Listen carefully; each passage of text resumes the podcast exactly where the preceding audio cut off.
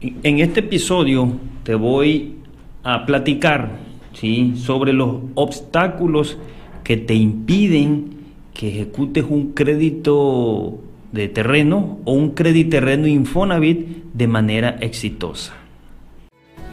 Te doy la más cordial de las bienvenidas a este tu podcast inmobiliario, en el cual compartiré contigo las técnicas, herramientas y experiencias que nos han ayudado a tener casos de éxito a lo largo de esta vocación inmobiliaria.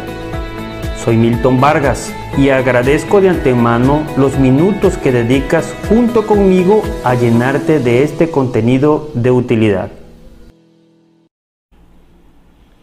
Fíjate, a continuación tengo aquí enlistado algunos puntos en los cuales tienes que tomar en cuenta forzosamente para que vayas por el buen camino y tengas el mínimo de tropiezos, el mínimo de problemas para que vayas a ejecutar dicho, dicho crédito, obviamente ante la institución del Infonavit que es el mejor conocido como Credit Terreno.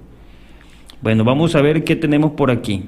Nuestro propósito eh, durante estos minutos que voy a estar aquí contigo, dice, vamos a identificar los puntos esenciales y primordiales que te van a impedir, ¿sí? Entonces, ejecutar ese, ese crédito de manera exitosa. Vamos a empezar con nuestro punto número uno. ¿sí? Es definitivamente para todo concuerda con este primer punto, es no planearse de manera anticipada. Y es que existen dos tipos de personas. Una, la persona que deja pasarlo y nunca hace nada porque se va a empeñar, porque el esto, porque el otro, siempre va a existir un pero y siempre va a colocar objeciones. ¿Por qué? Porque le teme al compromiso, le teme al ir pagando o, estarse comprometiendo con una deuda buena. Vamos a llamarle una deuda buena. Y, y, es que sí he escuchado en algunos clientes que se han atendido de manera personal que mencionan la palabra si hubiera, si hubiera si hubiera tomado acción anteriormente.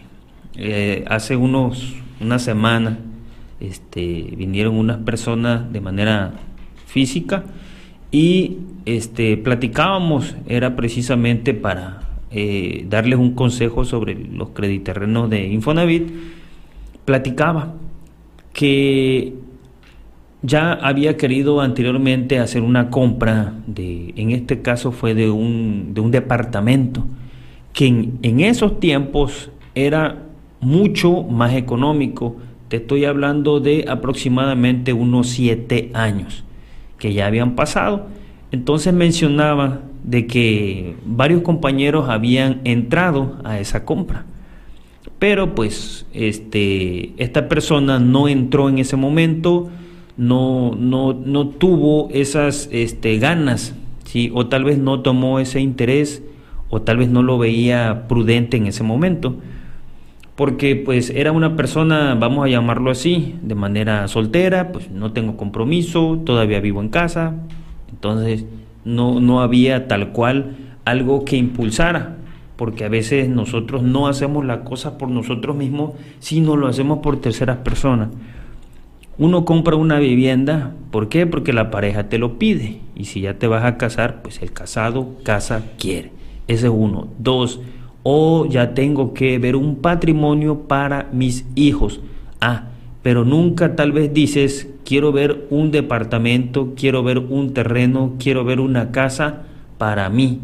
Es muy, muy bajo el porcentaje de personas que ven esa parte como propia, ¿no? Entonces, hay que, hay que tomar en cuenta mucho eso y no, ese punto número uno, no te planeas de manera anticipada. Recuerda que los tiempos que, van pasando este, sí, sí te perjudican en un punto. Si tú vas dejando, por ejemplo, lo que es pasar la edad, llegas a cierto punto que ya vas haciéndote mayor, ese crédito va en decadencia. Ese es un punto que no te va a ayudar este, todavía sigo en el punto uno, que no planeas esa, esa, esa, ese crédito, esa compra de manera anticipada.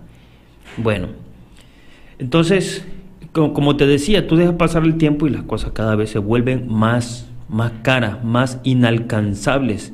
¿sí? Y el crédito sí va subiendo de manera gradual y llega a un tope. Y cuando las propiedades o los inmuebles rebasan ese tope que tú tienes como crédito, entonces te vas a quedar mirando. A menos que seas un buen ahorrador y complementes la parte del crédito con un ahorro que tú vayas a tener prácticamente a la mano. Dos, querer comprar un terreno sin documentos. A veces te dedicas primero a estar viendo en Facebook, estar viendo en Marketplace, estar viendo en los portales inmobiliarios, como por ejemplo la Moody, Segunda Mano, Metros Cúbicos, plataformas que son específicamente para promoción inmobiliaria. Te pones a buscar. Claro, se supone que las propiedades que ya están cargadas en una plataforma para promoción inmobiliaria ya deben de estar debidamente revisadas. Porque de nada sirve de que, por ejemplo, estés promocionando algo cuando realmente no se va a poder ejecutar el crédito. Ahora, todo va a depender de quién esté promocionando dicha propiedad. Este, si es una oficina inmobiliaria, pues obviamente debe tener todos los requisitos que se van a necesitar, pero también lamentablemente existen algunas inmobiliarias o algunos colegas inmobiliarios que pues claro, todo mundo empieza desde abajo y va eh, subiendo según el conocimiento de que vaya obteniendo.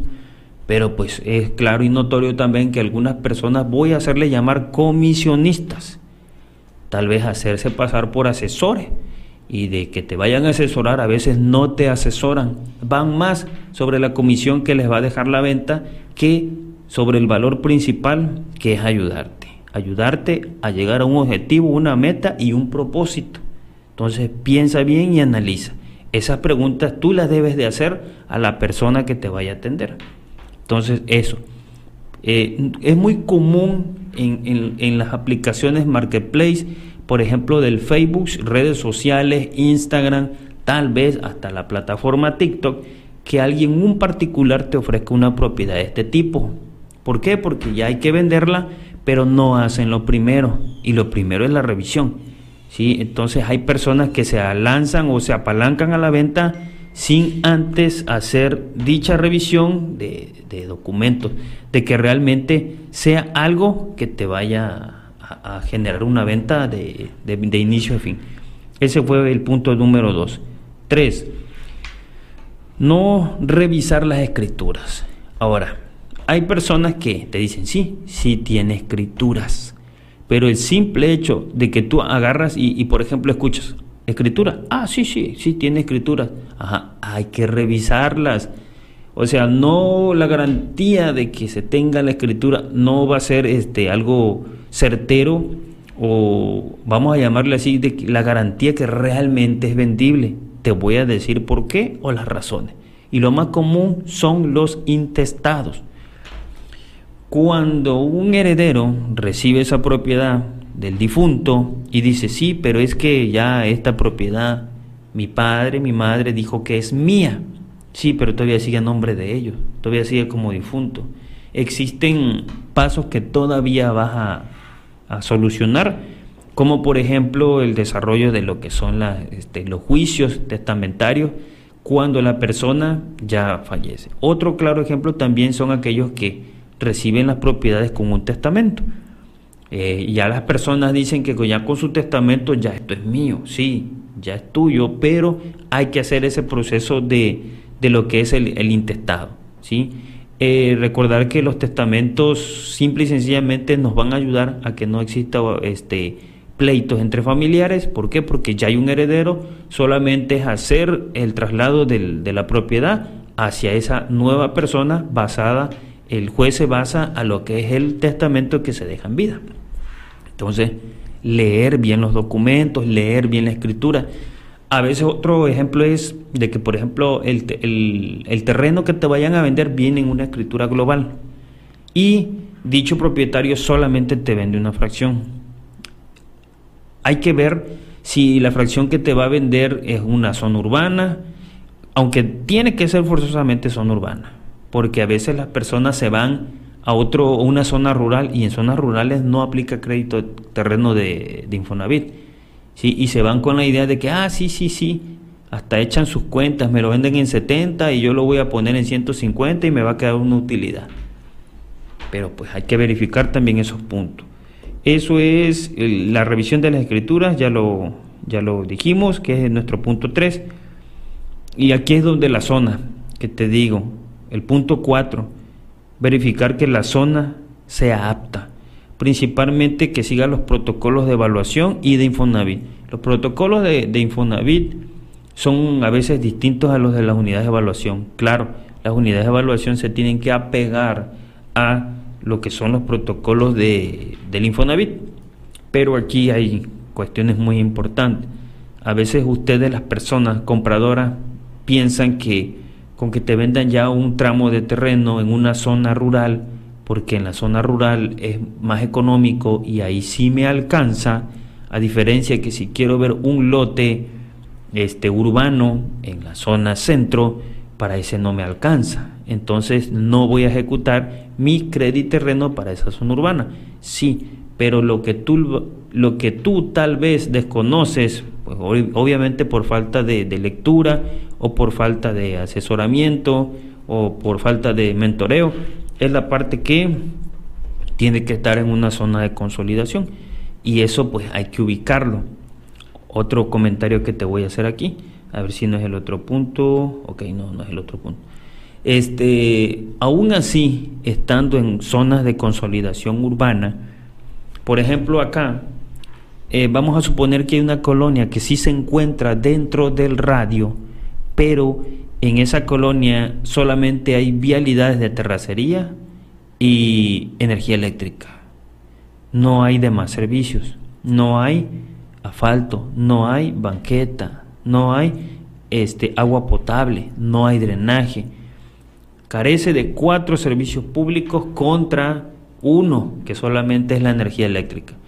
Y de ahí vienen lo que es lo, el transporte público, las escuelas que estén cerca. Todo eso podamos decir que sí lo tenga. Porque aquí en nuestra zona hay colonias que se encuentran cerca de zonas, por ejemplo, como las escuelas. Y no necesariamente dichas propiedades tienen todos los servicios. Y bueno, y tú te preguntarás, ¿y entonces qué hago? Aquí lo que hay que hacer es acudir directamente a una unidad de evaluación. Obviamente te va a hacer un cobro por esa inspección para ver si es apta al, al crédito terreno. A diferencia que tú vayas con dicho vendedor, le pidas los papeles, empieces a armar los documentos, empieces a hacer los gastos viene la unidad de evaluación y te dice la unidad de evaluación, sabes que esta propiedad no es apta. Entonces hasta ahí ya hiciste un gasto que realmente pues no lo vas a recuperar. Bueno, eso es conforme a verificar los puntos en los que están las zonas este, de consolidación urbana. Te vuelvo a repetir y a mencionar los puntos. Punto 1, no planearse de manera anticipada.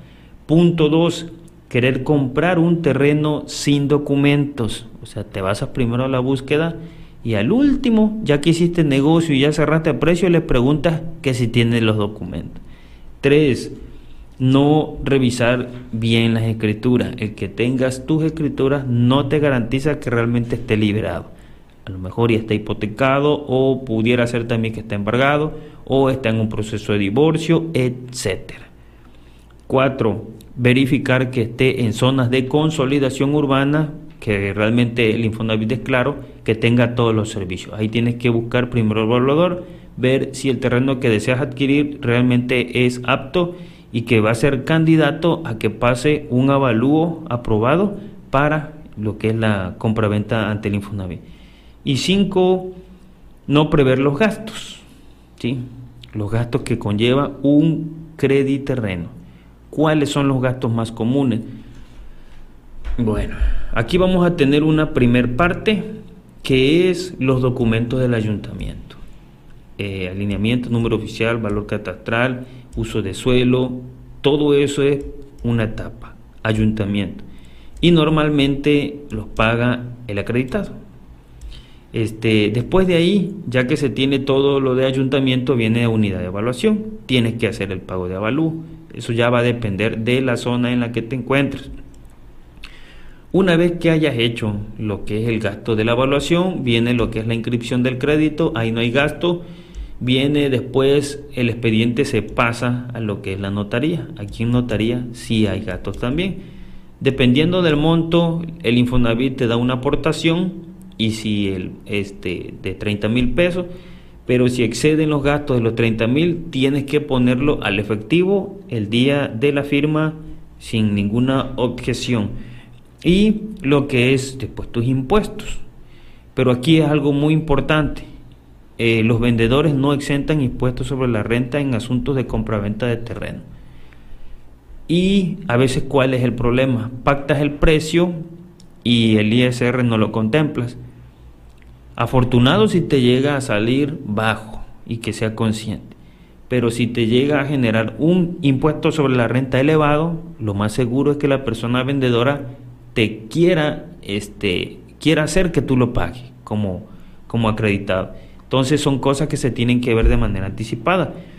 Yo aquí llevo, por ejemplo, una administración de créditos de Crediterrenos Infonavit, en el cual primero hay que iniciar el proceso de investigación y verificar que todo el expediente esté correcto. Bueno, por aquí tengo otra anotación que dice sobre las fases si hay que hacer algo importante, tiene que ser lo primero, ¿ok? Son las frases que, yo tomé nota por aquí. Vamos a, volverle a dar lectura. Dice, si hay que hacer algo importante, tiene que ser lo primero. Entonces, aquí al momento de ejecutar un crédito terreno, supongamos que tienes el crédito y andas en la búsqueda de la propiedad, lo primero es lo primero revisar todos estos puntos que te acabo de mencionar. Y no sirve de nada que vayas como el escaloncito. Primero el terreno, luego el acuerdo. Y eso sin que te pida enganche la persona que te va a vender. Hay que darle la importancia a cada, a cada punto que se vaya haciendo. Entonces por aquí, esa, esa, esa frase muy importante, le puse aquí que es de Laura Van der Kamp. Bueno. Acá tenemos otra, otra frase, ya para ir terminando con los de Crediterreno Infonavit. Dice, tómate un tiempo para establecer objetivos definidos y un plazo para alcanzarlos. Te mencioné al principio que hay dos tipos de personas, las que dejan pasar el viaje o las que toman acción y suben al vuelo. Entonces tú decides qué tipo de persona quieres ser tú quieres ser de las personas que vas a mirar atrás y vas a ver todo lo que realmente hiciste en tiempo y forma porque tomaste acción, o quieres llegar a ser del tipo de persona que llega a una eh, edad mayor, volteas a ver a la parte de atrás y te das cuenta que no has hecho nada y que de ti no hiciste nada. Entonces, este, por ahí terminamos esta parte. Esto no lo es todo, esto es nada más un, una, una probadita de todo lo que es una administración de crédito de tipo Infonavit, Crediterreno en este punto. Y de ahí vienen las preguntas que tal vez a ustedes les pueda interesar. ¿Cómo que saco el dinero? ¿Cómo si puedo sacar un excedente? Este, y demás. Pero esas son las preguntas más, más directas que las personas hacen. Entonces, ya eso de sacar dinero, bueno, yo definitivamente eso no se puede, eso es ilegal. Podrán haber en algunas excepciones en las que tu propiedad sí sea evaluada por un monto y tu vendedor te la dé por otro monto. Eso sí puede suceder. Porque, por ejemplo, si un avalúo te sale de un terreno 300 mil pesos y el cliente te lo está vendiendo en 250 mil, ahí sin problema sí pudieras tener un beneficio de que te quede una utilidad de ese dinero que a fin y a cabo ese dinero que vas a recibir te lo van a cargar a tu mensualidad, a tu quincena, perdón, de tu retención. Gracias por haber llegado al final de este episodio y recuerda seguirme en las distintas redes sociales dependiendo de dónde estés escuchando este podcast o lo estés viendo. Ubícame desde Google con el hashtag Milton Vargas 2 y propósito, ¿qué hago? ¿Qué hacemos? Ayudamos a las personas. ¿A qué? A resolver problemas relacionados al sector inmobiliario. ¿sí? Agregamos valor, también concientizamos, porque hay personas que son muy cerradas, no, no tienen oídos para escuchar cuando uno les dice este, prácticamente lo cierto o les aconseja. Entonces, pero bueno, hay de todo. Hasta luego. No me queda más que agradecerte por haber llegado hasta el final de este episodio. Recuerda que podrás encontrarme en las distintas redes sociales utilizando el hashtag Milton Vargas 2. Nos vemos en el próximo episodio.